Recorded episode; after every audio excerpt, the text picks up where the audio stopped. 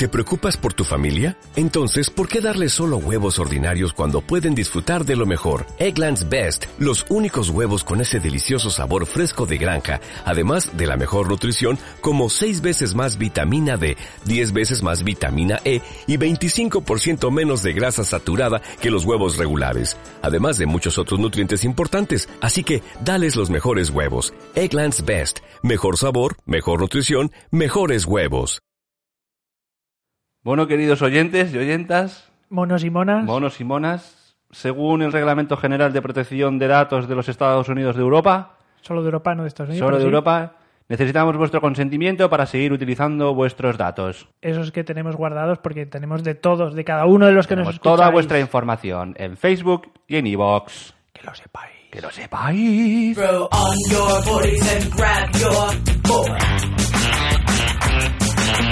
Shortboard, longboard, fishboard, hook. The waves are cranking, it's time to charge.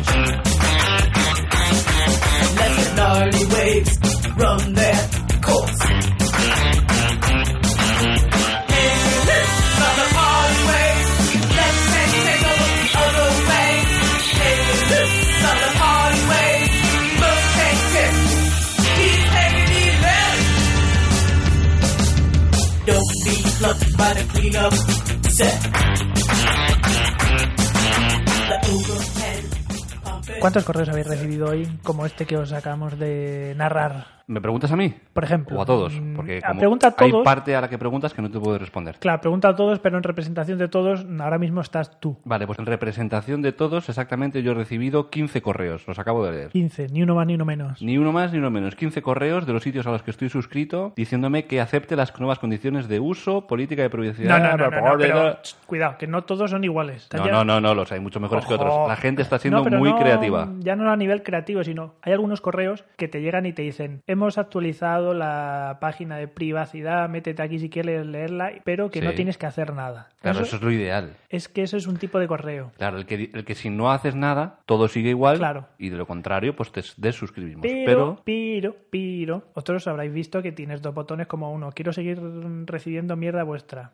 Que es el, la mayor. Bueno, el- como el 50% de los que me han llegado a mí Sí. es de esto de di- dale aquí para Dale aquí si quieres continuar, sí. Y es que, claro, se supone que con esta nueva política. Sí. tiene que- primero, tiene que ponerlo eh, los párrafos, estos, toda la mierda esa legal que pone ahí que nunca leemos. Sí, la de... Eso lo tiene que poner- ¿Ha leído toda la... gente? Sí, acepto. Eso tiene que ponerlo como muy corto. Ya. La cosa tiene que ponerlo muy corto, Ah. un parrafito tal, y luego si quieres leer largo, un enlace a en Lete la Biblia. Pero ahora tiene que ponerlo ahí súper corto. Pero que esté directamente visible Y que está visible cuando te registras y tal, y en plan de... De Ya. hecho, los, los estas cositas que salen abajo de las cookies tan guays, Sí. que te quitan como media página. La cuando- galle- Las galleticas. Cuando estás leyendo con el móvil, tienes la publicidad por arriba, el mensaje con las cookies Sí. por abajo y no ves nada. Ya, ya, Pues ahora las cookies también, también tienen que cambiar eso y tienen que decirte, Madre mía. las cookies estas las usamos para guardar esto y hacer esto. Madre mía, madre mía, los Ojito. programadores cómo se están frotando las manos ahora. Todos Nos ahí... es- Se están, vamos, nos estamos llevando la mano a la cabeza diciendo, madre mía. El típico, cliente, el típico encima". cliente que le hiciste una web hace años te está llamando ahora y te dice, oye, ¿no? ¿Me tienes que actualizar la web? Por suerte no. Ah, vale, pero entonces genial. Pero claro, entonces los que te llega el botoncito de por favor acéptame es Sí. porque, digamos, no, tú cuando te registraste en esa web, como que no dices, no distes un permiso explícito para que los utilizara. Ah. Entonces ahora. Pero bueno, el, clásico botón, el checkbox de acepto tal. No, no, eso no vale. es como si no hubiera servido para nada No. durante todo este tiempo. Correcto. Ah, muy bien, qué absurdos somos, ¿no? Así es, aquí así funcionamos. Hacemos aquí cosas, un apaño, porque el apaño que había era un apaño español. Ah. Y ahora esto Hombre, es pero yo lo he visto en más webs Sí, sí, internacionales. pero ahora esto es normativa europea que ha dicho, eh, eh, eh, chicos, dejad de hacer el monger. Bueno, pues que lo sepa todo el mundo si tiene una página web, si tiene un blog o lo que sea. Y todo esto porque incluso un newsletter, ¿no? Si tú pones tu email, ahí tiene que aparecer. Sí, claro, claro, tienes que, de hecho me ha llegado algún newsletter, si quieres recibir, seguir recibiendo estos newsletters, Sí. dale aquí. Bueno, pues informaros sobre el nuevo Reglamento General Que de Protección de Datos de- RGPD, ¿vale? Son las siglas. Y ojo, que entra en vigor el día 25, os quedan dos días. Yo voy mal. Yo voy muy mal. Os quedan dos días. Oye, ¿sabemos cuáles son las consecuencias de no tener esto en vigor? Pues hay multas, Multas ricas. hay multas ahí. Ah, ricas. sustanciosas. Sí, Pero bueno, aquí entiendo que depende de la empresa Ya. y se van a poner a mirar. Sí, que tampoco web, se van a meter. Pero todo el mundo se está poniendo las pilas porque. A mí, ¿sabes, ¿sabes qué filosofía me gusta? La de, la de nunca pasa nada. hasta, hasta que te la clavas, ¿no? Hasta que te la clavan.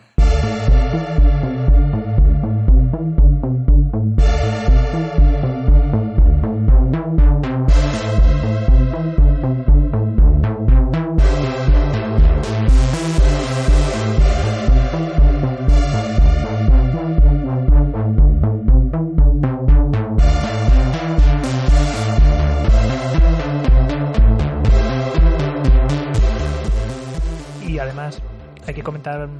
Hay que comentar otra cosita, Sí.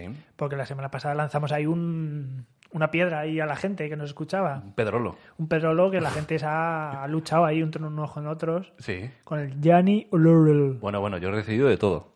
La verdad que está 50-50. Hostias por todos ¿eh? lados. 50-50 está la cosa. La gente, mucha gente me ha dicho Yanni y otra gente me ha dicho LOL. yo debo decir que la mayor parte de la gente que me ha dicho Gianni son mujeres. Mm, ah, qué curioso. Oye, este es dato curioso. interesante. Curioso. Pero, y bueno, vengo a resolver el misterio. Ah, sí, resuélvelo, por favor. Claro, qué bien. porque, eh, bueno, he leí- lo que he leído por ahí, ¿eh? Vete tú a saber Venga, si. pues vamos a escuchar a Jorge. es. Vamos a resolverlo. Ojito, chan, chan. Chan, chan. Primero, Sí, el hombre que grabó esta mierda, sí. que lo grabó para, no sé qué, era una base de datos de, de, de lingüística, algo de Sí. palabras, grabar palabras, Sí. dijo Laurel. O sea que siempre Laurel. dice Laurel. Realmente eso es lo que él dijo en la grabación. Ah, ¿Te acuerdas que yo dije que siempre dice Laurel? Pero bueno. Sí. Sí. Pero resulta que, claro, la grabación es como bastante pésima Ajá. a nivel. Pues eso, que tiene Técnico. mucho ruido Sí. y muchas cosas, Se nota, entonces sí. se oye mal. ¿Vale? Entonces, hay también, primero, depende de tus orejas, que igual Del oído o de las escuchas orejas. más sonidos más agudos o más graves. Ya, ya, Entonces, ya. cuando no escuchas muchos agudos, escuchas el lolo. Ah, fíjate, ya sabía que iba por... Mira, mira. Qué Y curioso, cuando, por las cuando eres capaz de escuchar frecuencias más altas, escuchas el Yanni. Qué curioso, qué ¿vale? curioso. Y también tiene que ver, porque yo en algunas grabaciones he escuchado el Yanni y en otras el Laurel.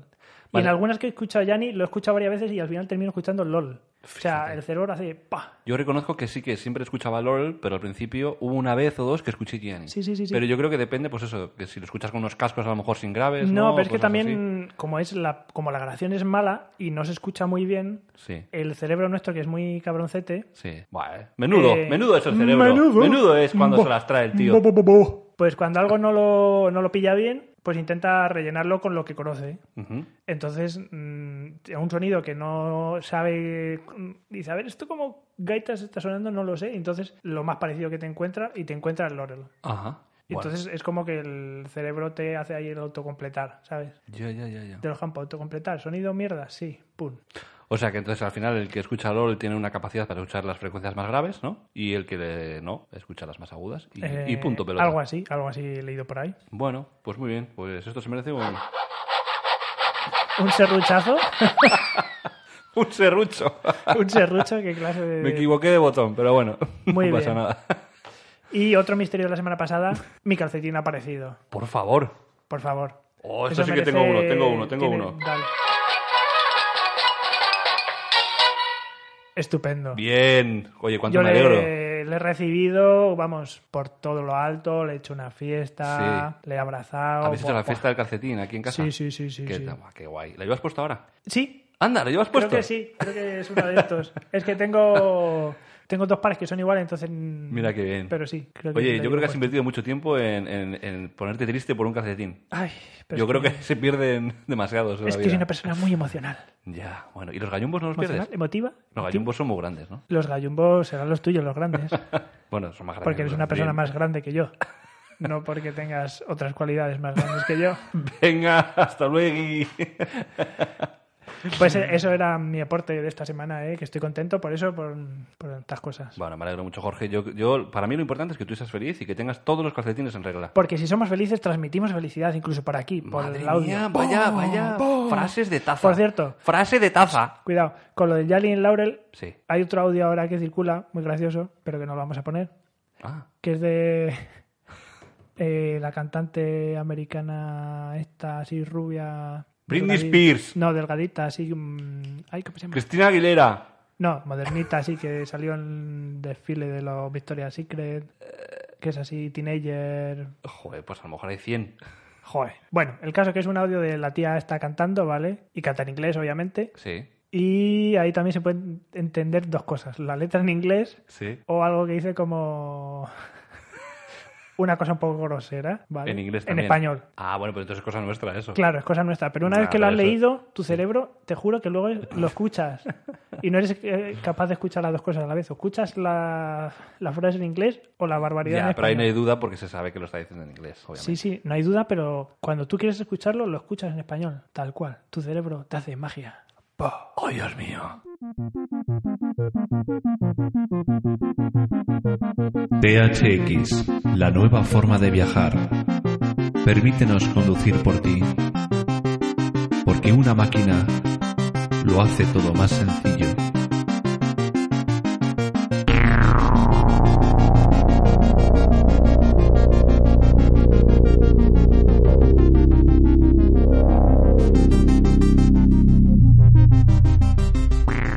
Gusta mucho contar aquí moviditas de ciencia, Sí. pues estaba yo por internet leyendo una cosita de... ¿Te acuerdas? La semana pasada estuvimos viendo inteligencia artificial y no sé qué, y Google y patatín patatán. Sí. Que nos Y- quedamos flipados con las voces. Flipando, sí. Y esta semana me encontré, bueno, creo la semana, la semana pasada, una noticia sobre que lo- la gente del MIT, el Massachusetts Institute of Technology, Sí, sí, del que sale todo lo bueno.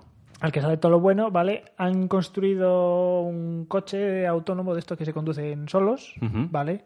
Pero que es capaz de navegar por carreteras que no están mapeadas, digamos. Por carreteras ahí chungues. Que no están mapeadas, quiere decir que no están en, en mapas de, Sí, de Google o de lo que no sea. están ahí registradas como tal. Joder, pero eso es fuerte, ¿no? Eso, eso es fuerte, eso es fuerte, eso... De todas maneras, pocas carreteras habrá que no están mapeadas. Bueno, hay carreteras de estas de mierda, hay bastantes, yo creo, por el mundo, ¿eh? Ya. Y entonces digo, qué mejor que comentar esta noticia Sí. con alguien que sabe un poquito del tema. Ah, ¿y qui- quién es ese? Y este alguien es la persona que tenemos al otro lado de la línea, Ah, tenemos a alguien al otro lado de la línea, a ver. que se llama Carlos. Buenas tardes, Carlos. Hola, ¿qué tal? Hola, Carlos. ¿Cómo Carlos estamos? que nos saluda desde Alemania, ni más ni menos. ¿Cómo estás? ¿Nos oyes bien? Estamos aquí en esta conexión de Skype. Sí, muy bien, muy bien. Muchas gracias por invitarme a, a vuestro programa. Bueno, es que aquí, como nosotros tenemos más bien poca idea de todo y hablamos mucho de, de Nada. cualquier cosa, entonces hemos dicho, vamos a hablar con alguien que sabe del, del tema. Ya está bien, vamos a hablar con alguien que tiene conocimientos. Porque, por eso, tú curras aquí con cositas de coches autónomos, ¿cierto? Sí, yo estuve en la Universidad de Alcalá investigando con vehículos autónomos durante pues ocho años o, o casi o nueve y luego me salió la oportunidad después de terminar el doctorado de venir a trabajar con vehículos autónomos aquí en Alemania Ajá. y claro ¿Cómo no, cómo, ¿Qué voy a decir, no? Pues Claro. la meca, ¿no? De, de los coches. Claro. De- Y, y nada, y me vine para acá y muy contento. ¿Y en qué ciudad de Alemania estás? Pues estoy en Karlsruhe, que tiene un instituto tecnológico al igual que el de Massachusetts, Ajá. pero el de Karlsruhe se llama KITEC. Ajá. Y, y tienen un, un grupo bastante potente con coches autónomos y trabajan pues con todas las marcas alemanas de coches, pues BMW, Audi, Sí. Bosch, eh, Mercedes. Todo, todo lo gordo, vamos, está ahí. Todo lo gordo. sí, la verdad que está, está muy bien. Y- Y, comentando un poco la... Sí. no, dime. Dale, dale, sí, que no sé, que te iba a preguntar eso. Sí, la, la noticia hasta que te la pasé, ¿qué, qué opina un experto como usted? Pues bueno, aquí como bien sabéis está muy de moda todo el tema de los coches autónomos. Sí. Cada semana o cada 15 días hay una noticia relacionada con el tema. Sí. Y, y bueno, estos, de, esta noticia del, del MIT eh, es un poco A ver, mapeada, estabais hablando antes que no está mapeada con Google. Eh, sí, necesitan eh, mapas básicos, digamos, de navegación para como el Google Maps. O sea que sí que Lo tiene que, que estar mapeada. no, sí, mapeada, pero en un estricto bastante liviano de mapear Ya. porque los, los mapas de, de Google pues simplemente te dicen pues aquí a 100 metros tienes que girar a la derecha o en la rotonda gira a la izquierda para llegar a tu destino. Ajá. Digamos que es un mapeado de alto nivel para hacer enrutamiento de, de la ruta que tienes que seguir para ir del sitio A al sitio B. Sí.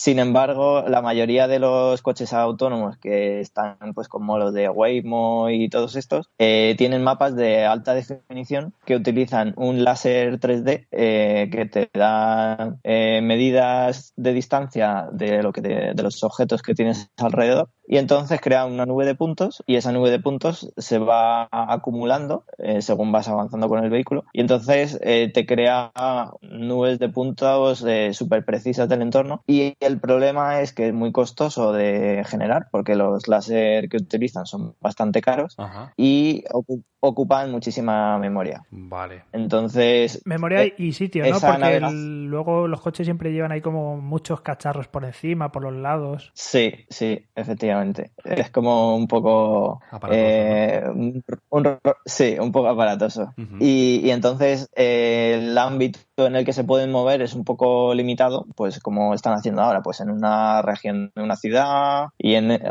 algo así, un poco reducido, pero no es escalable a grandes distancias.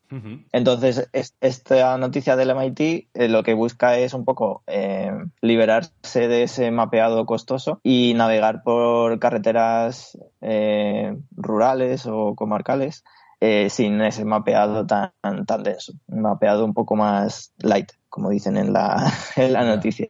Pero si es un poco más light, no es tan Ujú. preciso, ¿no? Entiendo, ¿o no? Claro, ahí eh, es un poco más complicado o más eh, dificultoso a la hora de saber exactamente por dónde tienes que navegar, por- porque no tienes un mapa súper preciso que te diga por dónde lo tienes que hacer. Claro. Entonces ahí entra en juego la percepción con las cámaras o con Claro. los sensores que utilicen. Y, y bueno, en, en zonas rurales, pues en este caso, por, por ejemplo, el vídeo que, que adjunta de la noticia eh, tiene eh, zonas verdes que la verdad pues ayuda bastante porque lo que no es gris es verde y Claro. por ahí no se puede conducir. O sea, lo que, lo que hace es un reconocimiento no. de, la, de, la zona, de la zona transitable y la zona no transitable. O sea, reconoce, digamos, esos límites, ¿no? sí, sí, eso es lo que, lo que hacen con, con la cámara. Dice Y luego planifican una verde trayectoria. chungo, verde no tocar. Verde no, tierra sí. Claro, claro, más Ya. o menos a grosso modo A sería grosso modo. así, aunque luego sí. Ya. luego lo complicado es eh, utilizar esas mismas técnicas en ciudad, que en ciudad es mucho más difícil, porque tienes eh, peatones, tienes ciclistas, Claro, claro. eh, tienes bordillos muy pequeños, Semáforos, pasos de cebra, de todo. se- claro, intersecciones que son muy complicadas de que interpretar, incluso para los humanos a veces. Sí, desde luego. Bueno, los humanos hay muchas veces que lo interpretan, pero dicen esto no es para mí, es para el siguiente. Y entonces ya. Por aquí, por aquí paso yo ya. Claro. Y, Bueno. bueno, de hecho, lo, Sí. lo que dices que es difícil reconocer, hace poco, bueno, salió la triste noticia esta de, Sí. de- del coche de Uber que había sido la primera víctima humana Sí, a manos de un coche autónomo. Había atropellado a un Una, ciclista. una ¿no? ciclista, sí, creo Sí. que era. Sí, la verdad que esa noticia hubo bastante controversia porque el, el fabricante de los láser eh, decía que era imposible, que su sensor era capaz de detectar una persona a muchísima distancia y que tenía que ser de otro. Al final todos estaban echándose las culpas unos a otros Claro. y al final resultó que era un pues un threshold, un umbral que tenían para eliminar falsos positivos, falsas alertas. Y se pasaron de dejar el umbral demasiado alto y se y no detectaron al, al peatón o al ciclista. Dijo, bueno, esto, esto me sobra, esto puede ser un, cualquier cosa. Pum, vamos para adelante. Ciclistas y, no. Y adiós, ciclistas.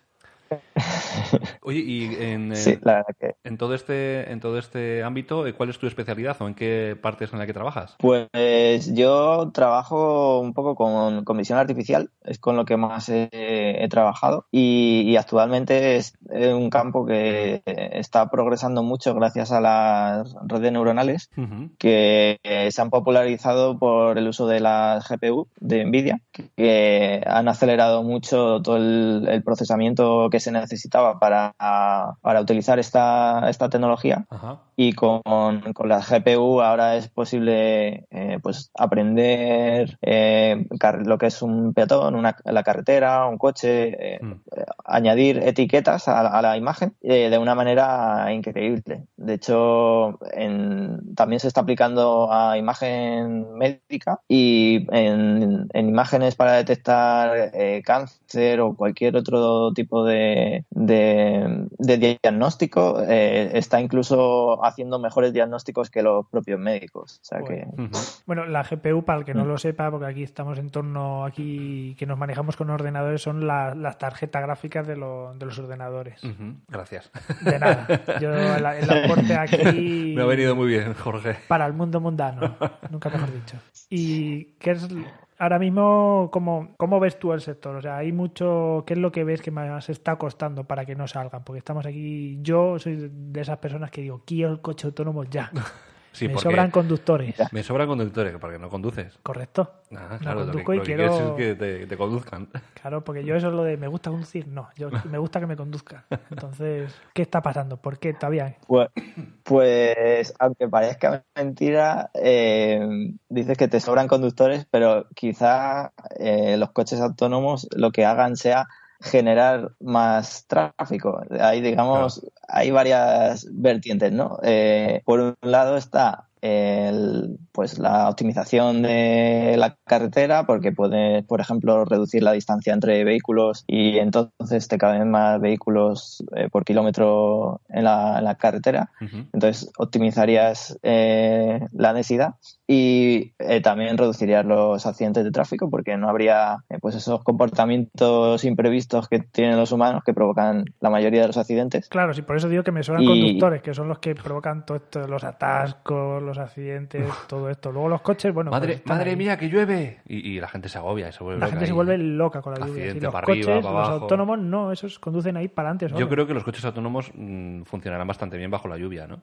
Bueno, y eso creo que es una de las cosas difíciles, Pues- ¿no? ah, sí. Sí, la noche y la lluvia son condiciones Claro, bastante complicadas. Ujú. porque en la- el agua que hay- hay ahí sobre la carretera refleja de todo, luces, eh, brillos de otros coches, Claro, eh, hace, de, hace de espejo y, y ves las cosas dobles, o sea Claro, que claro. es bastante complejo. Ujú. Y si encima llueve de noche, pues ya ni te cuento.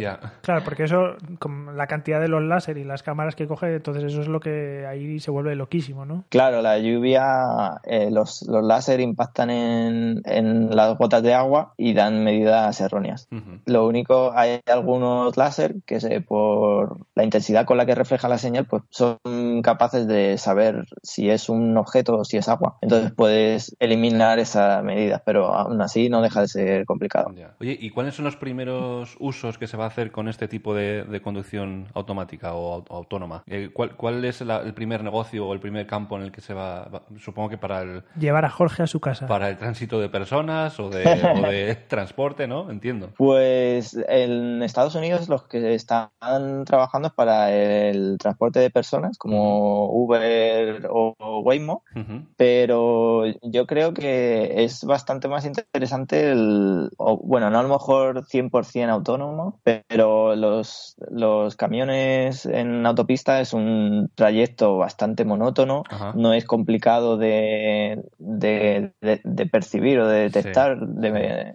en el sentido de- del vehículo autónomo y yo creo que ayudaría muchísimo a, a hacer jornadas más largas porque no te cansas tanto y no tienes que estar parando cada dos horas. Eso podría cambiar. Ajá. Y simplemente que en las zonas más complicadas, pues como es a lo mejor el aparcar el, el camión o acceder al, al interior de la ciudad, eso lo podría hacer a lo mejor el, el conductor. Ajá. Y, y, y el trayecto largo, que es el más monótono y el que más tiempo lleva, eh, hacerlo en, en autónomo. Y eso me suena que también que ya hay alguna empresa ¿no? que había sacado como algún camión, bueno, que no, no autónomo 100%, pero que sí tenía parte automático. Sí, Tesla, ¿no? Ha sacado el suyo. ¿O no? ¿Puede ser? Eh, sí, ha sacado el, el camión, pero bueno, mm, es como el Tesla Model 3, que ha tardado unos cuantos años en, salir. Ya. Y hay otra también que se llama Otto, que es una empresa en Estados Unidos Claro que que también sí, el conductor de autobuses.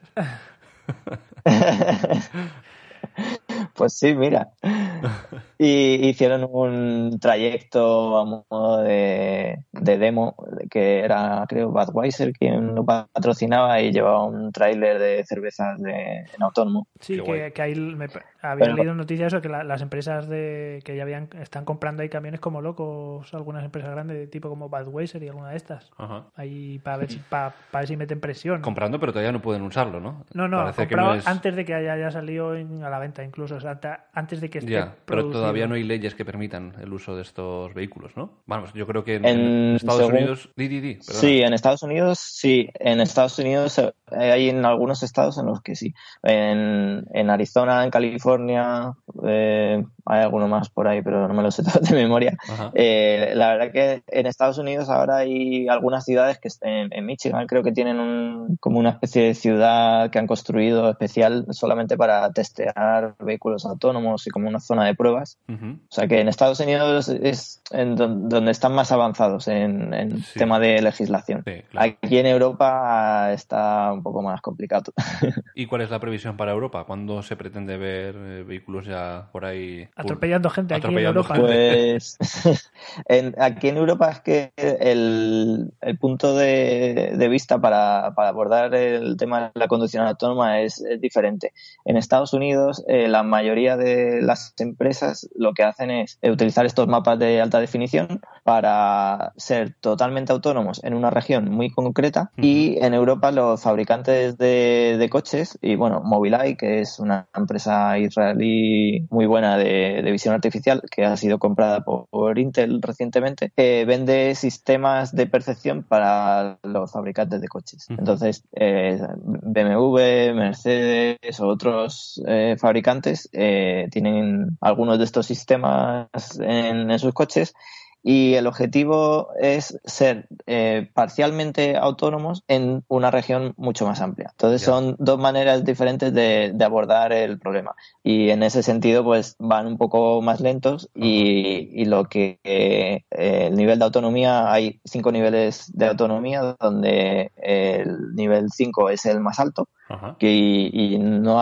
haría falta la intervención del, del conductor y ni siquiera el vehículo tendría que tener pedales ni volante. Madre mía. Sería el nivel más alto de, de automatización O sea que- y podría ir eh, solo, sin supervisión humana ni nada. ¿Y ahora por qué nivel vamos? Ahora, Menos 3. ahora estamos en el 2, 3, ahí, ahí. O sea que de aquí a Regreso al Futuro eh, estamos.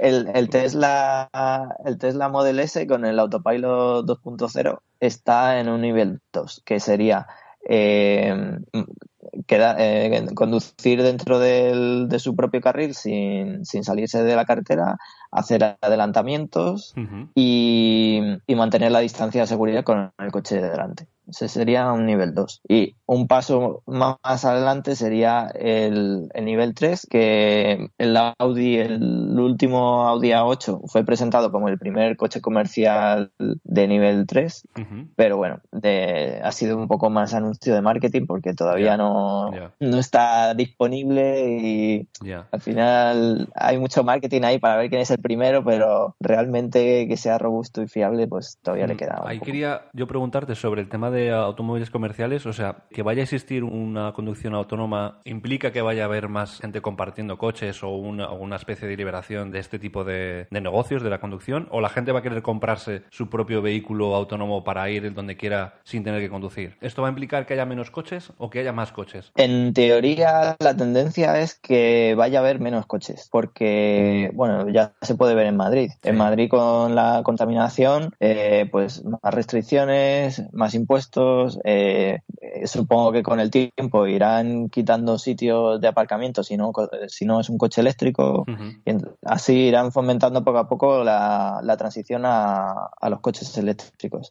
También, eh, pues con el car sharing que hay en, en Madrid, al final la gente que no tiene coche cada vez necesita menos comprarse un coche. Ya, Si puede utilizar este tipo de, de plataformas. está claro. Y según vaya pasando el tiempo, pues irán ampliando el radio de acción Sí, sí. y podrás hacerte, hacerte viajes. O bueno, viajes también está BlaBlaCar, que también lo utiliza bastante gente. Entonces, al final, el tener tu propio coche ahí que está el 90 o el 95% del tiempo parado, cada vez va a tener menos sentido. Claro, yo creo que será más como taxis que están, en, o sea, coches que están en continuo movimiento, que tú lo coges desde tu casa, te dejan en el trabajo y el coche sigue y coge a alguien en, ahí mismo y se va a otro lado, o sea, que está todo el rato circulando y casi que no para, Claro, vamos. Como en Yo Robot y Will Smith. Sí, que lo coges y te bajas y ya tienes otro ahí a la puerta, está ahí todo el rato, bu, bu, bu, bu, Ujú. para acá, para allá. Sí, de hecho hay investigaciones sobre el planificación de rutas eh, con vehículos compartidos. Entonces la gente eh, con el móvil solicita transporte de, de donde se encuentra hasta a su destino y en función de los vehículos que hay en circulación, de la ocupación y de los otros usuarios que están solicitando eh, el servicio, pues planifican qué coche es el más idóneo para hacer ese trayecto, eh, un montón de, de combinaciones posibles. Y la verdad que es muy interesante todas eh, esas tecnologías en las que se está investigando. Y otra, otra duda que tenía yo es, eh, para que todo esto funcione de la mejor manera posible, ¿es necesario que las carreteras o los, o sea, los medios por donde van la- estos coches mejoren? O sea, ¿hace falta una mejora de la infraestructura de las carreteras? ¿O, Hombre. o- o se supone que van optimizados para lo que hay ahora mismo? Eh, cualquier mejora siempre ayuda porque eh, las comunicaciones entre vehículos, eh, si son vehículos autónomos, eh, las comunicaciones entre los vehículos, ya sea por, por radio o por internet o como se lo, manda- se lo mandan vayan a un hacer. WhatsApp de un coche a otro. Sí, algo parecido. Eh, se pueden alertar de eventos que hay en la carretera Claro. y, y eso pues ayudaría bastante y sería mucho más robusto. Claro. También en, en las ciudades, eh, aparte de eventos en la carretera, eh, puedes comunicar al resto de, de usuarios pues si vas a girar a la derecha, si necesitas frenar porque es la parada de tu de tu cliente de- de- del transporte. Entonces, todo eso ayuda a, a prever Claro. y a planificar de una forma muy eficiente. Claro. El problema ahora es eh, cómo predices lo que va a hacer el resto de, el resto de coches. Ya. Quitando Pues a toda la gente, claro. es- Sobre todo cuando esté mezclado el coche autónomo con, el, con la gente, con conductores Claro, es que no- humanos. no hay que mezclarlo, hay que quitar a los humanos. Lo ideal es que estuvieran de repente solo coches autónomos circulando, porque se, porque ya dependen solo de ellos mismos y de sus datos, ¿no? Pero cuando ya lo mezclas con humanos, o sea, puede ser muy divertido. Sí, sí, es eh, uno de los principales retos en los que se investiga ahora. La predicción de comportamiento, ya sea de peatones, de ciclistas o de otros conductores. claro. Sí, esa gente que va por ahí que no sabe utilizar el, el para la izquierda, para la derecha. sea, intermitente, se llama Intermitente, Jorge. es que no me salía la intermitente. palabra. Claro, como cojones. no conduce, Y hay gente que pone intermitente para un lado y va para el otro. O en último momento dice, ¡ay no, que esta no era la salida! Y Bueno, pum, y te hay hace un lío y madre mía, madre hay de mía. todo por ahí. Pero bueno, al Sí. final todo- Yo creo que a esa gente le tenía que ir el coche eh, autónomo y le echaba así para afuera y ya, y ya va quitando gente y ya solo van quedando coches autónomos. Va descartando ahí pum, a la cuneta. fuera. Claro. Y luego esos que van por la autopista de tres carriles y van siempre por el medio. Que eso, eso es un clásico de aquí, de la zona centro. Bueno, de la zona centro y yo creo de toda España, ¿no? Sí. Bueno, ahí, ¿cómo, cómo es en Alemania? Tú que que vives que en tenéis Alemania. las autobahn claro, estas. Yo es que he vivido en Alemania también y ahí nadie se pone en, en el carril del centro. Van todos a la derecha y te van pasando a 200 por la izquierda. Bueno, eso en, en Francia sí que se ponen todos a la derecha. Aquí, según la carretera por la que vayas, también van por el medio, ¿eh? Porque hay, hay autovías que, que tienen muchísimos camiones. Es alucinante el número de camiones que hay. Ujú. Y entonces, digamos que tienen asumido que el carril derecho es para los camiones y, y el del medio medio para la mayoría de los coches y el de la izquierda para los que van a 250, porque te pasan a unas velocidades que Sí, porque además casi todos son gama alta, claro, y tienen ahí superpotencias. Sí, sí, aquí el, el coche base es un Audi o un Mercedes. La mayoría son Audi, Mercedes y algún BMW, pero es de lo que más hay. A- Audi y Mercedes, sí. Y ahora, perdón, que te No, no, no, no te preocupes. Solo te iba a preguntar si tu coche es autónomo ya. que va. El mío tiene nivel 1, creo. Oye, no está mal. Sí, es simplemente el control de crucero. Es lo único que tiene. Ah, mira, ese es nivel 1, control de crucero. Sí, creo que sí, porque el nivel 0 es nada, Nadie. nada de nada. O sea que. Yo te iba a preguntar, ¿y quién, quién ves ahora mismo más, más fuerte en el aquí pegando por la autonomía de los coches? ¿Te refieres a una marca en concreto? Sí, marca, marca, digo. O por lo menos aquí en Europa, de las que conoces tú. Va a ser ale- alemana, claro. Mm, Ah, en Europa. Yo eh, te iba a decir que Tesla lo está haciendo muy bien porque tiene muchos coches que aunque no tengan el, el autopilot, vienen equipados con los sensores y, y entonces está eh, guardando datos de un montón de vehículos que tiene. Entonces allí estarán mejorando muchísimo. Y el, el autopilot lo ves, lo ves bien, porque hay gente que dice que es así como, "Ah, te están vendiendo la moto, pero luego no, no es tan... Hombre, es como todo. Puedes ver en YouTube un montón de vídeos de carreteras en los que eh, funciona fatal. Claro. Pues al final lo fácil es usarlo para hacer viajes. Y en la autopista, pues no hay cambios bruscos en la curvatura de la carretera. La, la gente que más o menos conduce a una velocidad eh, constante, que es fácil de estimar. Los carriles son anchos. Sí. Es, eh, digamos, la situación ideal para empezar a utilizar este tipo de sistemas. Luego está en los entornos urbanos que son bastante más complicados. Yo me suena haber leído una noticia de, de un Tesla que un, el conductor que había tenido, no sé, que le había dado un chungo, mm, no sé, de, que se encontraba fatal, no sé si algo del hígado, Apendicitis. algo, sí, algo así le había dado un chungo Sí. y puso el autopilot hospital. Y al hospital y, directo. y le, le- le llevó al hospital el Madre coche. mía. Que se supone que eso no debería haberlo hecho porque es peligroso, que él no pueda estar Bueno, pero ahora, eh, conduciendo. claro, en última, en última... Sí, y, instancia. y llegó bien, llegó bien al hospital el hombre. Qué guay. Sí, porque solo nos, nos sacan los accidentes, pero oye, los salvamentos de vida también son importantes. Sí, sí, es un Oye, marketing de la hostia. Y una cosa, cuando habla todo el mundo, en general, cuando hablamos del tema de coches autónomos y tal, mm, se suele sacar el, eh, la típica conversación sobre el, el caso ético de qué pasaría si el coche tiene que elegir entre un anciano y un niño, ¿no? Ese tipo de situaciones, eh, Sí, si hay que salvar de- a- Sí, de, pues de- Al perro. Claro, de valorar o de, o de, de- de decidir en ciertas situaciones qué es lo que tiene que hacer el coche, ¿no? Todo eso cómo se, cómo se evalúa, o cómo- supongo que son todo datos, ¿no? Es todo informática, pero ¿cómo, cómo se le mete a un coche ese tipo de decisiones? Por el tubo Por el escape. tubo de escape. Muy bien, Jorge. Pues a- ahora es uno de, de los temas que más se está de- investigando. El, antes el- el- las limitaciones estaban principalmente en la percepción, que no éramos capaces de, de detectar in- de- o de interpretar el entorno correctamente. Ujú. Y ahora eh, se está subiendo un poquito un nivel más alto de, de abstracción y se está eh, investigando en las decisiones, la toma de decisiones. Ajá. Eh, pues si tengo que adelantar ahora o en una incorporación entre qué dos coches eh, me tengo que incorporar Claro. o si me cambio de carril qué sucede con el que viene por el carril al que me voy a cambiar si va a frenar muy fuerte si no. Todo ese tipo de, de decisiones es en lo que se está investigando ahora. Y como no también se utilizan las redes neuronales que ahora se usan para todo.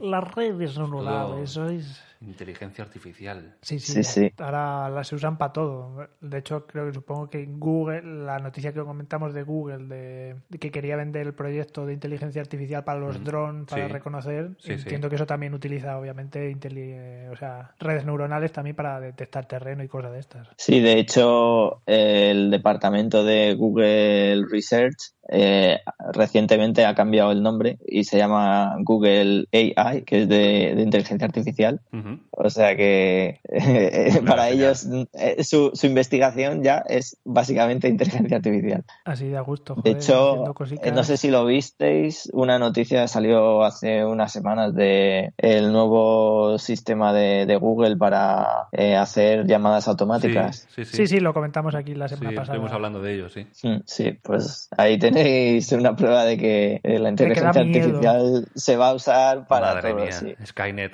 Skynet está aquí, vamos a reventar. Y pues yo voy a hacer la, pre- la pregunta del millón. ¿Cuándo? ¿Cuándo crees tú que cuánto nos queda? Es imposible. Pues a ver, eh, llevaban años diciendo para el 2017, luego lo pospusieron al 2020. Y bueno, de los últimos años hemos mejorado bastante, pero eh, Mójate, realmente di, una, di una cifra, un año. Es que es como lo de, esto es como lo de, ¿cuándo pisaremos Marte? Siempre dicen, dentro de 10 años pisaremos Marte, pero lo llevan diciendo desde los 90, que es imposible. ¿no? Claro, por Saber. ejemplo, el, el radar para mantener la distancia de seguridad con el coche de delante, el Mercedes clase S lo lleva desde el- los 90 o los 80 en, en el tope de gama. Ajá. Y realmente ahora hay bastantes coches más o menos asequibles que lo traen.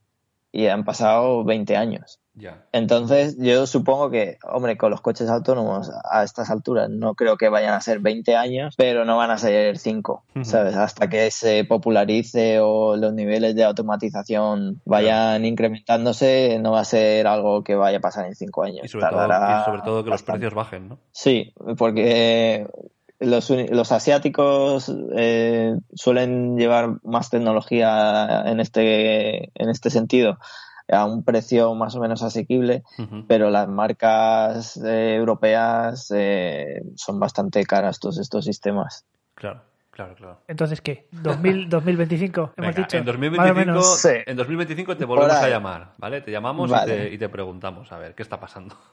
Espero ya tener un coche con nivel de automatización más alto. Ya hablaremos a y lo, ver y en lo mismo, lo mismo te llamamos, lo mismo te llamamos y hablamos con Google directamente. Pues lo mismo, porque también hay eh, sistemas que te suplantan Claro. tu voz, ¿sabes? Que Claro, claro. grabas un texto y luego ya te sintetiza la voz y ya puedes hablar como si fuera otra persona. Claro, claro. Estaremos aquí los tres monos haciendo el programa, pero serán el tres monos ordenadores, lo grabarán todo. Ordenadores. Eso es. Nosotros estaremos descansando en el sofá y esto te- se estará grabando solo. O podemos poner a tres monos de verdad. También. Que igual son. No, déjalo que esos son luego a ver si se hace como la película y nos conquistan todos los monos. De, vete tú, Buah, vete ya tú. ves, César. César. Pues, Muy bien. pues nada, Carlos, no, está súper súper interesante Es esto que nos has contado. Sí. Muy bien, pues nada, me alegro de, de que os Genial. haya gustado. ¿No tienes nada más que contarnos? ¿Qué vas a hacer esta tarde? A ver, por ahí, por Alemania. Pues nada, ya son. eh, Es tarde, o sea que ahora ya a cenar y poco más. Ya es hora de... Sí, sí, ya es hora de dormir allí. bueno, Sí, la verdad que todavía me estoy. Me cuesta un poco adaptarme a, a los cambios de, de horario de las comidas. ¿cuánto bueno. llevas ahí? Pues desde octubre. Ah, desde octubre, vale. Yo pensaba que llevabas Mm. más tiempo. Vale, vale. Muy bien. No, no. Muy bien. Soy un recién llegado todavía. Muy bien. ¿Y el alemán bien? Bueno, pues mira, hoy he tenido clase de alemán. Voy progresando poquito a poco. Pero vamos, es bastante complicado. ya, ya me. Ya, ya, Kartoffeln. Ya, ya, Kartoffeln, eso es lo único que sabe decir Jorge. Y cerveza, ¿no? Y cerveza. Eine Bier. Eine, eine Bier, bitte. So, vielen Dank, ¿ya? Muy bien, pues nada. Muchas gracias, Carlos. Muchas gracias, Carlos. Un placer. Un saludo. Un Venga, saludo, chao, chao, chao. Hemos llegado a tu destino.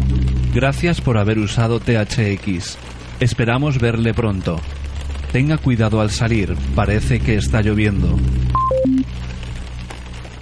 Oye, qué interesante, ¿no? Lo que nos ha contado Carlos. Está más que interesante. Qué guay, Fascinante. Qué guay. ¿Cómo nos gusta aquí el rollo tecnológico, la ciencia, todas estas Pero yo, cositas? pero yo quiero que vuelen, no, o sea, que vayan por la carretera, eso ya es. Eso también. Es vintage ir por la carretera. como Yo huelen, quiero- como los del quinto, bueno, quinto como elemento. el Quinto elemento, eh, Star Wars, Qué peliculón, qué peliculón. Regreso al futuro. Sí, pues de Star Wars has visto que ahora está la nueva, esta semana, este viernes se estrena Solo. Solo. Solo se Han estrena. Solo. Que por cierto, mm, la estación de metro de Sol Sí. han hecho No. promo de Han Solo. No, y han puesto una O. Sí, No te han puesto creo. Han Sol. Es muy O. bueno. Sí, sí, sí, sí. Me encanta. ¿Vamos a verla o qué? Venga, ahora mismo. Nos hacemos un Foster ¿eh? y una peli.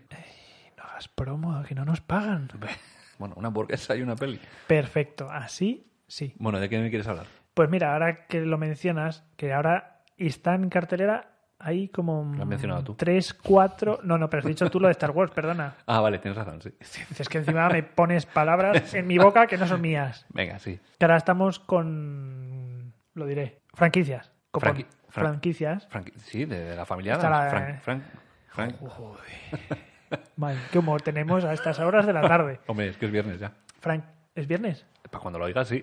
No, mañana será jueves. Mañana es jueves. Joder, es que es jueves ya. Claro.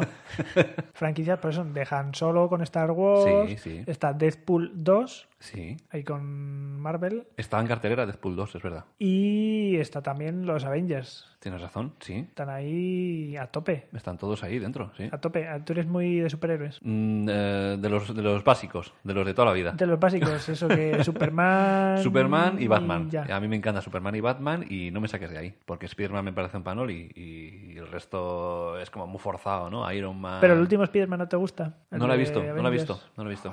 hay que no lo he visto, ver- pero reconozco que tengo varias pendientes y que sí que me apetece verlas de vez en cuando y tal, pero que no, no estoy colgado ni soy súper fan de ir corriendo a verlas. Un poco colgado sí que estás. Un poco colgado, sí, Eso. de las ramas. Sí. ¡Ay, Pero vamos, que sí, que Superman me encanta. O sea, yo he crecido con Superman. Vale. ¿Sabes cuándo? Vale. No, no, Perdona, sí, dime. sí, sí. No, no, sí, sí, sí. No, es que te quería contar que es una escena muy tierna de la que me acuerdo mucho. Cuando matan- La primera vez que vi Superman. Cuando matan a sus padres. No, no. Venga, vale, en, vale. en Superman 1 no matan a sus Ah, padres. no, eso- joder. Eso es Batman, si acaso. ¿Ves? Claro, mi, ce- mi cerebro hace ahí y se me va la olla. Te hace spoilers de películas entre medias. No, claro, es que estamos hablando de una cosa y mi cerebro entiende otra y está ahí No, mira. Yo vi Superman en una salita de estar muy pequeña que tenía mi abuela, ¿vale? Con mis tíos y con mis primos que estaban ellos charlando y estaban poniendo en la tele Superman. Y había una mesita con un braserito. Pero la debajo. uno, la uno, uno. La 1, la 1, la de Les Luthor, que ahí debajo en el metro y tal, que me encantaba. ¿No? Era, era esa, ¿no? no ¿Les me Luthor acuerdo. debajo del metro? ¿En la 1 o no? No, no, no recuerdo. Yo diría la que sí, que vienen los malos en un, en, un, en un espejo flotante, que me flipaba ese espejo. Sí. Que decías, ¿pero qué hacen ahí dentro, no? Era Están como súper absurdo. Uh, sí, sí. Y me encantaba Krypton. O sea, El Krypton de Superman 1 es lo mejor que he visto en toda mi vida. Esa maqueta, que ahora lo ves es súper cutre, pero entonces aquello me fascinaba. O sea, me fascinaba. Hombre, antes nos hacían unas- unos efectos que ahora lo ves y dices, madre mía. Sí, pero guarda cierto encanto. El traje... A mí me molaban mucho los efectos de tipo que se llama Harry Harryhausen, que eran las películas estas de El Cíclope y todas estas, Sí. que eran los muñecajos esos que Sí, se movían sí, así sí, como sí, muy- sí, que eran como, como, fo- como stop motion, ¿no? Como Claro, fotograma, fotograma. Y los esqueletos que salían ahí de las películas de Sí, sí, sí. Jason y los argonautas. Había una que era también de este rollo que era de, de cavernícolas, que no me acuerdo cómo se llamaba. Había una especie de, de cavernícolas en la edad ahí de, de lo que fuera. De los cavernícolas. de los cavernícolas. Y me acuerdo que freían un huevo gigante encima de una piedra. No sé si te suena todo eso. Y había, había dinosaurios que eran como muy raros y se Sí, movían sí, sí, así sí, también. Es ¿Cómo se llamaría esto? Vamos a buscarlo. Muy bien. Voy a buscarlo y hablamos de ello la semana que viene. Me parece estupendo. bueno, ¿y por dónde ibas tú? ¿Por dónde iba yo? Que te iba a preguntar, hablando de superheroes, Sí. ¿qué poder tendrías tú? Ostras. Chan chan, pero no poder normal, un poder ridículo. Ridículo. Sí, ¿Un poder ridículo? claro.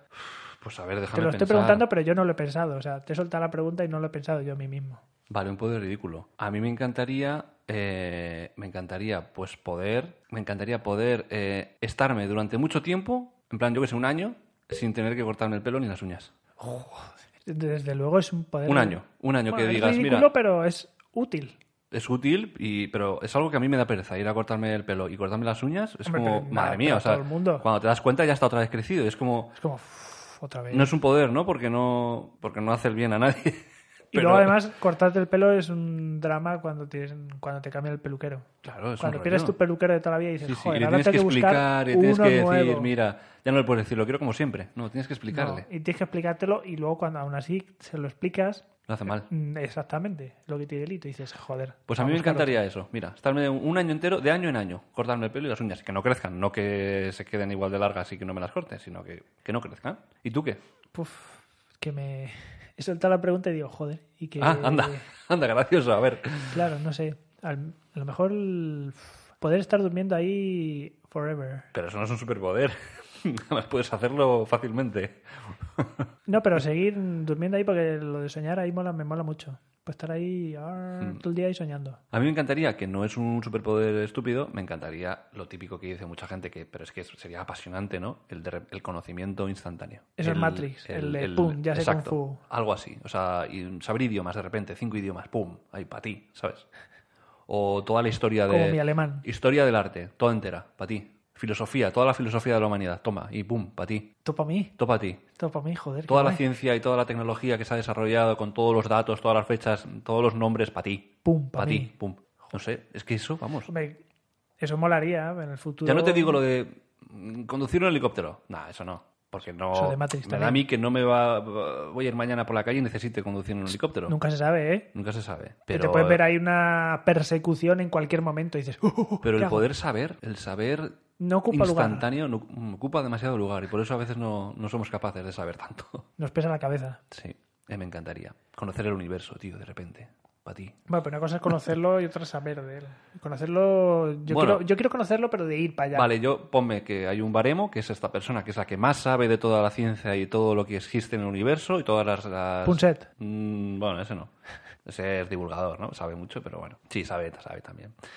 Pero alguien que lo sepa todo. Pues yo quiero de repente ser como él. Y ya está. Tú estás muy bien como estás, Pablo. No estoy bien como estoy, persona. pero oye, también es frustrante darte cuenta de que, de que- que no sabes nada. Pero está bien, el aprender también es un proceso interesante. Es un proceso del día a día. Y además, sobre todo... que el sobre- proceso en sí mola. Sí. Aprender cosas y eso. Ah, Sí. no, hostia, te vas cogiendo gustillo y tal. Y cuando ya empiezas a saber y empiezas a utilizar ese saber para ganar dinero, aparte de para saber, ya es lo mejor que te puede pasar en la vida. O sea, el ganar dinero, ¿no? Es lo que te... No, no, Al final digo, lo que digo, querías, ¿eh? aparte, aparte ganar dinero con lo que amas. Es que es eso, eso tiene que ser Como nosotros con los tres monos, ¿verdad? claro. Que ganamos una pasta aquí haciendo este programa. ¡Buah!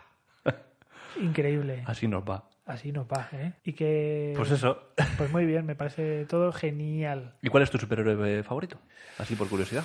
A mí me gusta mucho Batman Ya. y me gusta mucho Iron Man. Sí, Como, bueno, aquí tengo un muñeco de Iron Man. que sí, ya lo he visto. Una Me cajita encanta. de Iron Man Sí. que me regaló mi madre. ¿eh?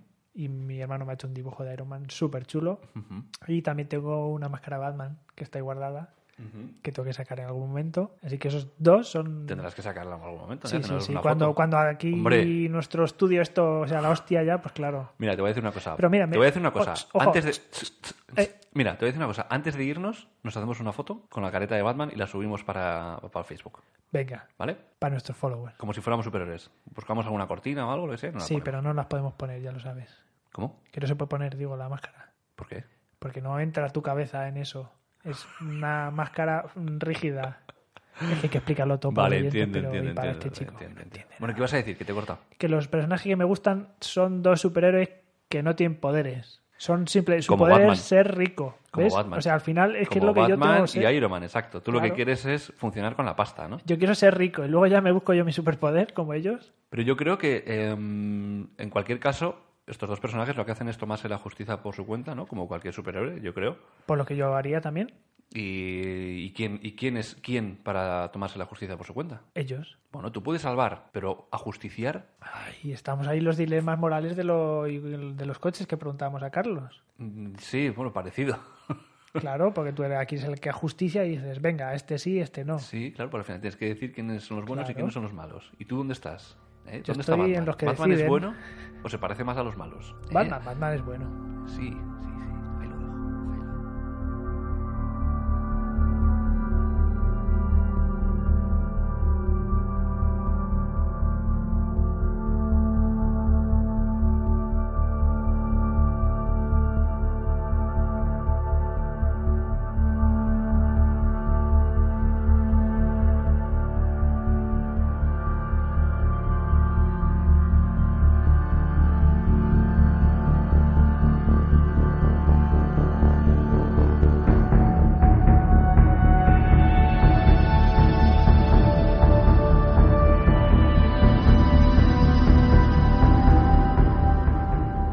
Estamos ya en ciencia, ¿no? Estamos Por- en porque suena ciencia. ahí cabecera tu guapa. En ciencia y tecnología estamos. Ciencia y tecnología.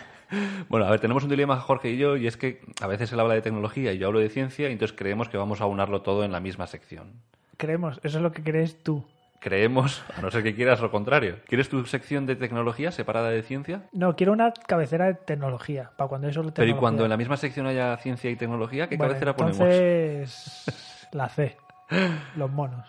Los monos. Vale, bueno, ya veremos qué hacemos. Vale, pues comentamos cositas de, de ciencia, que ya hemos comentado un poquito con... Sí, hemos hablado sobre los coches autónomos. Sobre los coches, que es ciencia, tecnología, Coches autónomos. automonos. Y yo quería comentar de una noticia que he leído estos días, pero que es de hace ya un mes. Ajá, es de estos días, pero hace un mes, sí. Vale, que yo en mi ignorancia pues no la había escuchado. Ajá, Y es que resulta que en Kenia, ¿vale? sí. A, a raíz de las últimas, bueno, dicen que puede ser por las últimas lluvias y la erosión de la tierra, pues se ha creado como una raja enorme.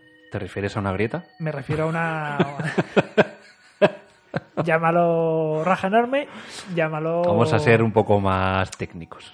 Una, se ha creado una grieta Sí. enorme en parte de Kenia, que es además una grieta Pero que di- bastante maja. Sí, la verdad que estoy viendo la foto y es impresionante. Sí, Parece la, la película de 2012, cuando se separa todo ahí en medio de la ciudad.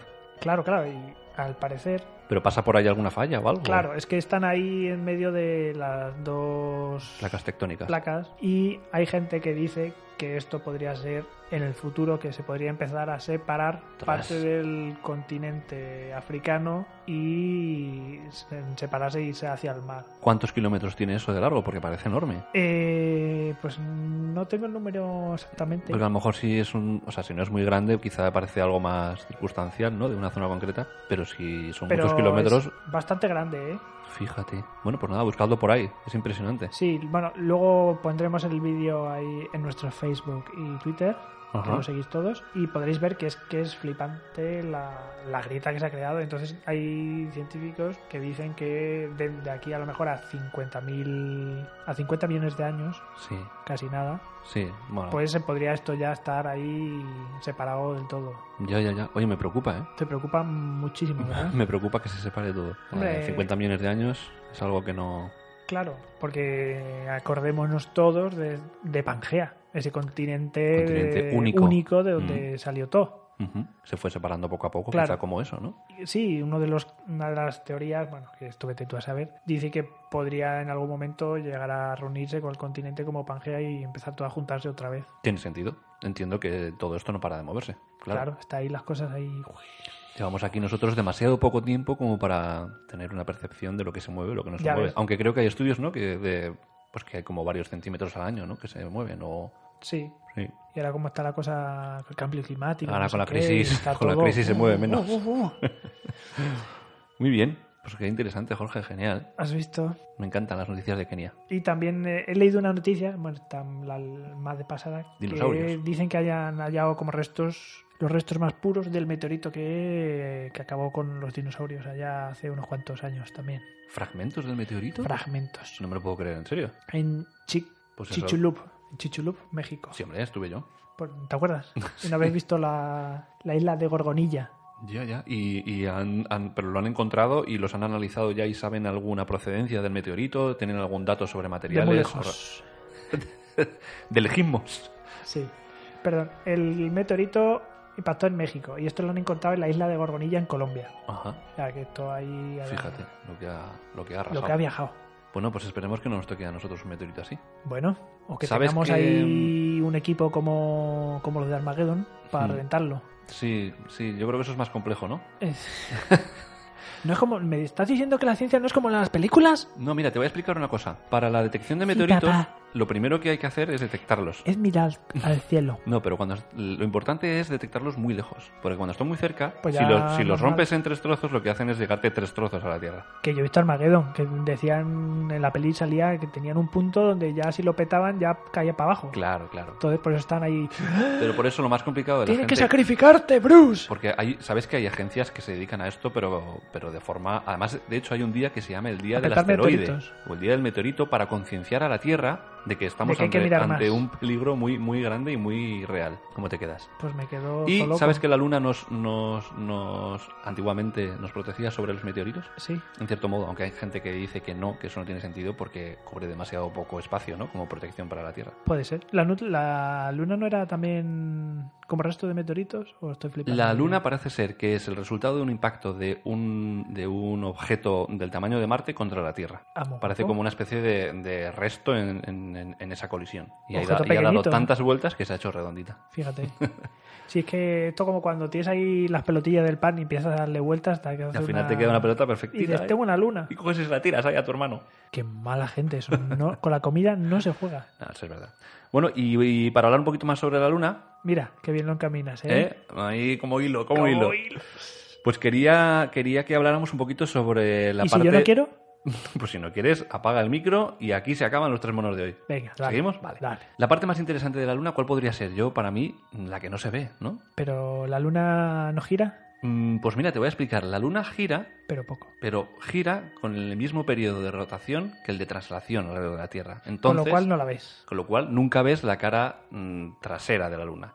Esto es muy fácil de explicar, mira, para la gente que no lo entienda. Si Mira, tú- para ignorantes como yo. No, sí, no, porque es importante No, saber sí, por no, qué. sí, que- porque que parece, soy ignorante. parece sencillo, pero en realidad hay que saber por qué, por qué no se ve la cara de atrás de la luna. Y es porque, sencillamente, si tú, por ejemplo, tuvieras una mosca Cojonera. cojonera dando vueltas alrededor de tu cabeza y tú pudieras mirarla todo el rato, imagínate que te mira con su, con su cara, la mosca, ¿vale? Te está mirando con su cara. Y tú la miras a ella y te está dando vueltas alrededor de tu cabeza Si, si en me, círculo. Si me mira con la mía ya me acojonaba. Eso sería ya horrible. Dos caras ahí como la tuya. Entonces, si la, car- si la cara de la mosca te mira a ti todo el rato y gira alrededor tuyo, Flipo. quiere decir Que me la mosca tiene que estar dando vueltas. Correcto. Si la mosca no diera vueltas, lo que verías es, Es como los la cara de la mosca, luego verías el lateral izquierdo de la mosca.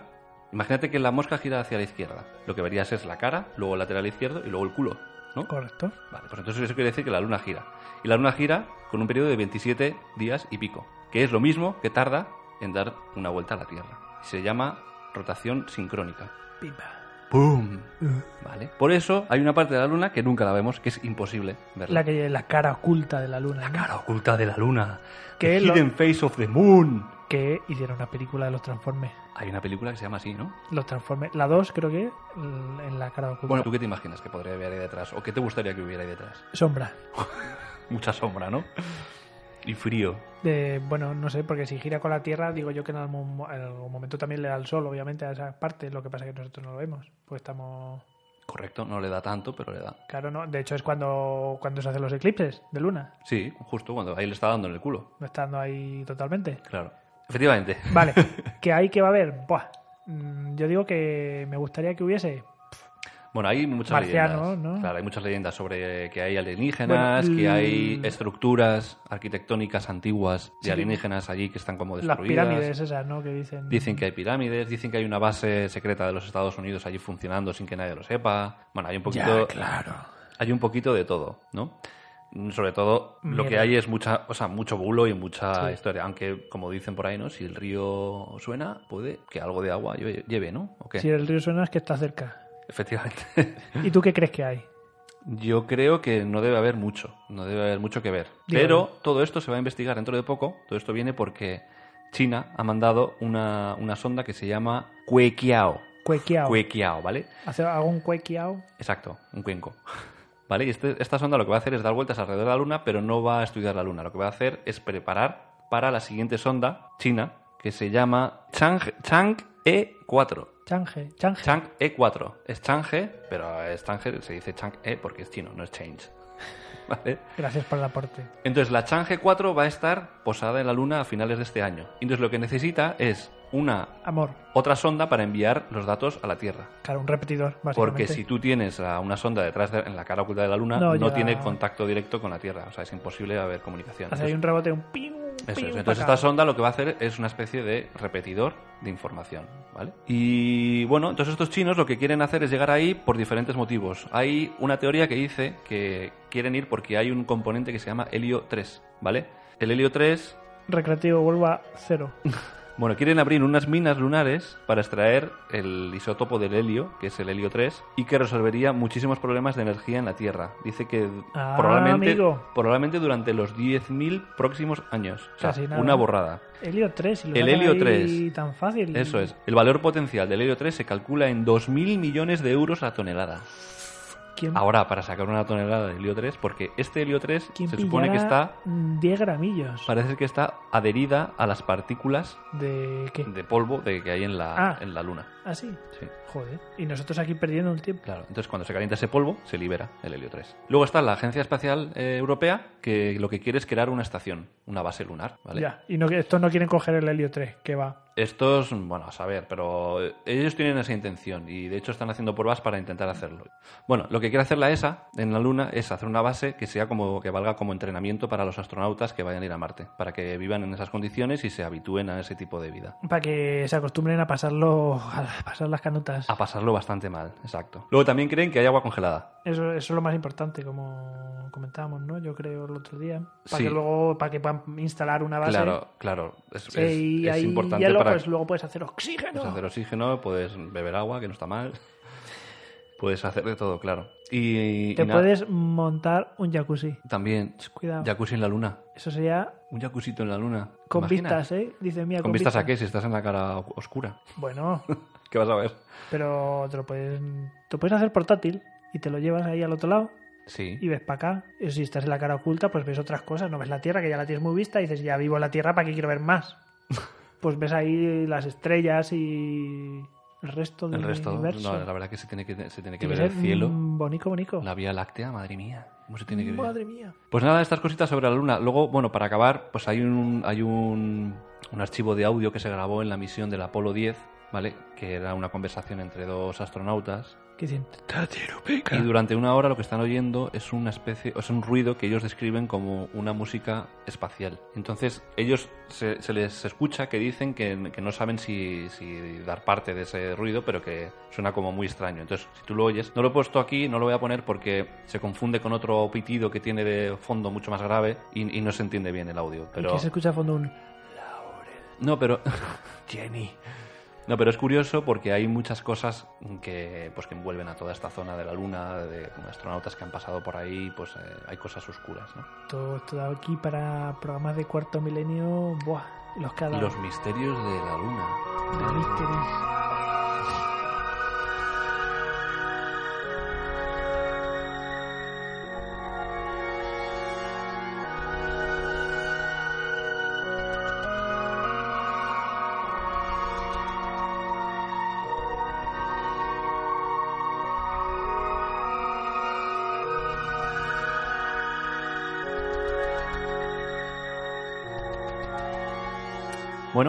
Quedado muy bonito, muy interesante todo hoy, muy Mm, sí. eh, educativo, Sí, muy didáctico. Qué bonitas palabras. sí, ha estado muy bien, muy bien. Y ahora yo lo voy a acabar con una anécdota. Ahora lo vas a joder. Lo voy a joder, lo voy a joder. Venga, pon tu nota. Pues una, mm, vamos, así muy de pasada. Ahora la que volvía de, de trabajar hacia nuestra oficina, nuestro bonito estudio de grabación. Sí, que es precioso. Sí, sabes que aquí en Madrid te encuentras por la calle muchas gentes que te da publicidad. Sí. De estudio de no sé qué, de Sí. imprime aquí, tal cual. Jesús te ama. También, también. Jesús, bueno, no nos ama mucho, la verdad, últimamente. Jesús pero no nos ama. nos no ama nos mucho. ama, no nos ama. Y había un chico repartiendo publicidad, ¿vale? A la puerta de una tienda, ¿vale? Y a la que yo paso, pues mm, me da, me va a dar el papel, ¿vale? Sí. Pero estamos a una cierta distancia. A ver, que te veo venir. No, y es que me he tenido que acercar yo coger, el, a coger el papel. Claro, sí, porque me está ofreciendo el papel. Y digo, venga, voy a hacer. Que no ha hecho él por dártelo. Claro, Que se ha quedado así como que te lo doy. sí, como que se ha quedado en la puerta, Y como tú que, coges y has ido. como que no me muevo, te estoy dando el papel y ven tú a coger el papel. O sea, es que ya no, es que ya ni se acercan. Es que ya ni se acercan, Ni se acercan, va, pero, pero lo que no sé es por qué has ido. Por, digo, por ¿Qué? una, la obra caria del día. ¿Coger un papel? Sí, es ridículo. No cojo ninguno porque siempre los tiro. Yo también, pero si lo he tirado en la papelera siguiente a 5 metros de Pero él. entonces no te quejes, ¿para qué vas? Por hacer una buena obra, porque sé que a él le pagan por hacer esa mierda. Pero no te, pero si lo sé, no la hago, porque encima me, me he tenido que acercar y el otro ha hecho así como. Pero si a él le, pa- le nada- pagan igual, si lo ha coges o no. Ni ha dado un paso el maldito. Ha hecho así como un. como un quickie, como que me acerco, pero no. Oye, acércate tú, hombre. Sí, sí, digo, anda, no te vuelvas a coger. Bueno, ¿y de qué era? ¿De qué era la publicidad? De una tienda ahí de impresión. no, encima no, no va a decir ni, ni marca ni nada. No, Encima no digas marcas. Solo faltaría no hacerle digas publicidad marcas. hasta ajena. Bueno, bueno, pero a lo mejor te has quedado con ese nombre de esa imprenta y un día vas a imprimir. No, Justo por esto. justo por esto vamos, nunca. En ever. Ever. Bueno, Esto es un mensaje para toda esa gente que reparte publicidad. Sois unos vagos. no, y además dejad de ponerlas en los coches porque es una guarrada y es un, es un, es un delito. O sea, poner papeles en los coches que, que luego se tiran todos y, y que se pegan en el cristal. Y veces que te ponen dos ahí. y que en tenía que estar multado ya, que yo no sé si hay una normativa que, que, que- ya entre en vigor para que la gente no pueda poner papeles en los coches. Tengas que darle al botón aceptar, te llega un correo antes, tengas que darle a aceptar para que te Necesito su aprobación para ponerle un papel en el limpiaparabrisas. No, la, no se la doy. Rechazar. Hasta luego. Ah. Hasta la semana que viene. The gnarly